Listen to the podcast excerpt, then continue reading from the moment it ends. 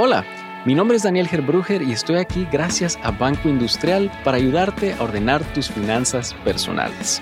Y es que unas finanzas personales ordenadas son el vehículo con el que puedes llegar a tus sueños de vida. Bienvenidos. ¿Es posible comprar un carro por menos de 500 dólares o más o menos 4 mil quetzales? Si le preguntas a alguien que vende carros rodados en Guatemala, te van a dar un sí rotundo. El negocio de estos comerciantes es comprar barato y vender por un precio más alto y es un negocio completamente legítimo. Yo soy guatemalteco radicado en Estados Unidos y vivo cerca de la Interestatal 35 que va básicamente desde Canadá hasta la frontera con México y no hay ocasión donde yo no vea carros que están siendo traídos, rodados hacia Latinoamérica, hacia México, hacia Centroamérica con varios carros atrás, uno o dos atrás. Y lo que sucede con esto es que estos carros han sido en general comprados en subastas en Estados Unidos. Y yo he tenido la oportunidad de ver carros en subasta que han sido comprados por 25 dólares, imagínate.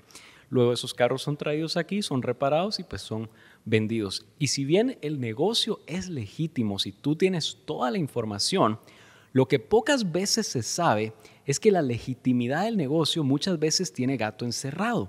Y por ello es importantísimo que tú sepas más sobre los carros rodados que venden en Guatemala. Comencemos entonces con las ventajas que los carros rodados te ofrecen al comprarlos en Guatemala. Y la primera ventaja es que en general tienen un mejor equipo de seguridad y comodidad. Por regulaciones gringas, las versiones que están en el mercado estadounidense tienen desde más bolsas de aire, algunos carros tienen 8 o 10 bolsas, hasta en general cajas automáticas estándar. Y con el tráfico de Guatemala, vaya que funcionan y sirven muy bien. En Guatemala la caja automática tiene un costo agregado cuando lo compras en agencia y por otro lado, en Estados Unidos en general es la, norma, entonces la mayoría de carros vienen con una caja automática. Otra ventaja es que en general hay menos desgaste, gracias a que las calles a nivel general en Estados Unidos están en mejor estado que en Guatemala, a pesar de que en algunos lados te garantizo que hay más hoyos más grandes que un lago.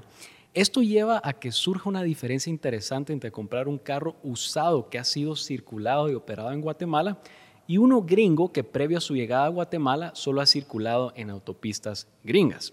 De hecho, los expertos dicen que un carro se desgasta más en el tráfico de vuelta de rueda, muy similar al que tenemos aquí en Guatemala, que en una autopista sin parar. Es decir, si caminas una distancia más larga en autopista, el carro se desgasta menos que si caminas una distancia corta, pero en un tráfico, ahí sí que es lo que le llaman de bumper a bumper.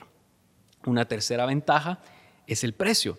La mayoría de los casos en los carros rodados te pueden salir más baratos. Y nuevamente ya entiendes esto, ¿no? Lo están comprando en subasta, la reparación en general como mano de obra en Guatemala es más baja y pues te pueden dar una ventaja.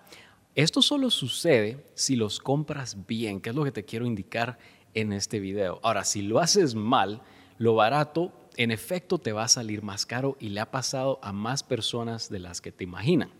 Ahora, pasemos a las desventajas de comprar un carro rodado. La número uno tiene que ver con el valor de reventa. A pesar de que en general tienen mejores comodidades, como te decía, las bolsas de aire, a veces el equipo de sonido o la caja, o incluso hasta el motor, el tamaño del motor, tienen centímetros cúbicos más, más grandes que la versión que viene a Latinoamérica viene a Guatemala.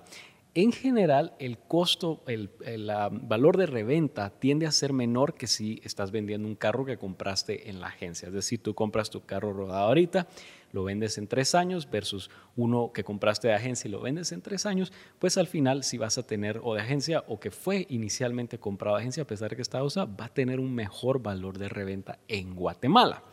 Y la otra desventaja, y creo que es la más importante, y es la que el entender qué hacer con esto te va a proteger tu compra, es la verificación de procedencia. Si un auto, un carro ha sido comprado en agencia chapina y ha vivido aquí toda su vida, es decir, el carro ha sido registrado y operado en Guatemala, el ente de registro competente puede dar fe de la titulación del vehículo. A pesar de que quizás hayan habido varios dueños, tú sabes que la titulación ha sido legítima. Pero este no es el caso de los carros gringos, ya que cuando llegan al país pueden llegar con un título limpio, un título que en inglés se llama el salvage title y el título de pérdida total que ha sido declarado como pérdida total. Y toma nota que en Estados Unidos a veces un título ah, de pérdida total puede ser declarado por un golpe leve, que el carro todavía funciona, pero solo el costo de reparar el carro creó que sea declarado una pérdida total. Entonces, dependiendo del estado, vas a darte cuenta que hay categorías diferentes de los títulos.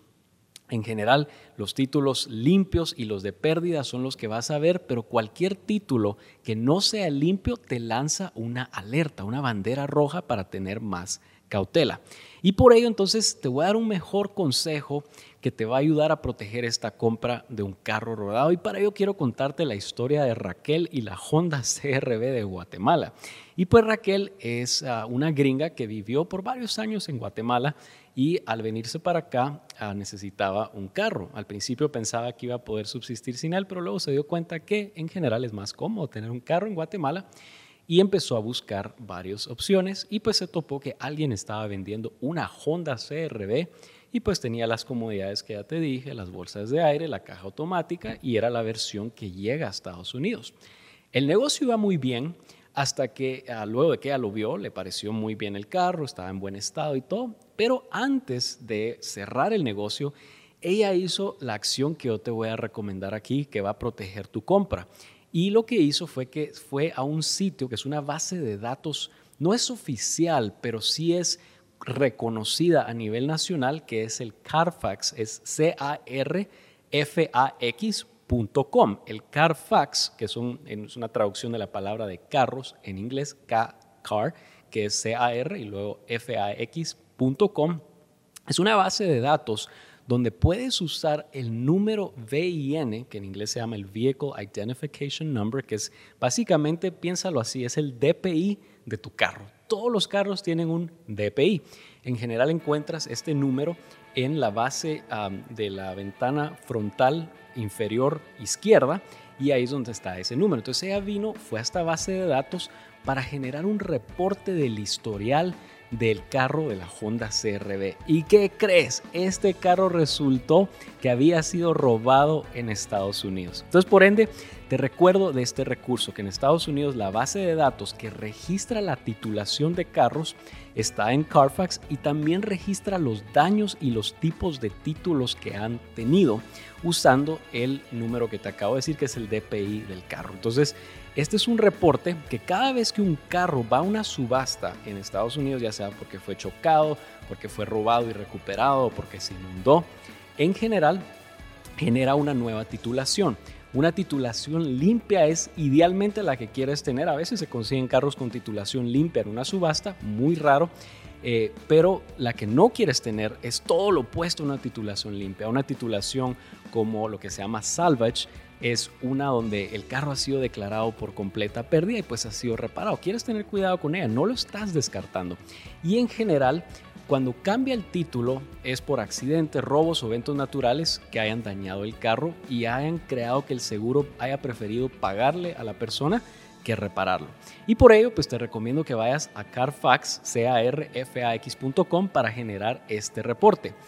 Ese es una base de datos centralizada que te permite indagar de la procedencia del vehículo que quieres comprar. Y justo como le pasó a Raquel, se gastó 20 dólares en el reporte, pero eso es más barato que hacer una mala compra. En este reporte también te permite ver la información de dónde estuvo registrado tu carro y en general te permite de forma atinada saber dónde se manejaba. No rara vez la persona tiene su carro registrado en una costa y lo maneja en la otra. No, en general lo tiene registrado donde tú vives y el efecto del lugar. En general es mejor evitar carros que procedan de los estados que están cerca del mar, ya que por la sal, o el mar o la nieve, por la sal que esto genera, el daño que ocasiona óxido en los vehículos puede ir en desventaja en tu compra. Lo mismo sucede con carros que están en las costas, como digamos California, Florida. La sal es muy común.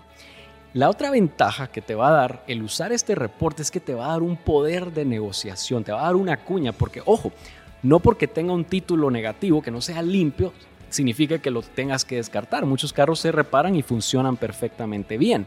Pero lo que te va a dar el reporte es negociar, decirle, mira, yo vi y este título, pues este carro tuvo este daño y pues te quiero ofrecer este precio. Puede ser una excelente herramienta. Y pues para concluir, si tú haces esta simple acción, vas a minimizar el riesgo de que la compra de tu carro rodado le haga justicia al dicho de lo barato sale caro. Mejor, compra este reporte, indaga, busca información y cambia tu experiencia de ser lo barato sale caro a que sea lo barato bien buscado y pensado sale bueno. Este episodio llega a ti gracias a Banco Industrial y te invito a continuar viendo los siguientes podcasts.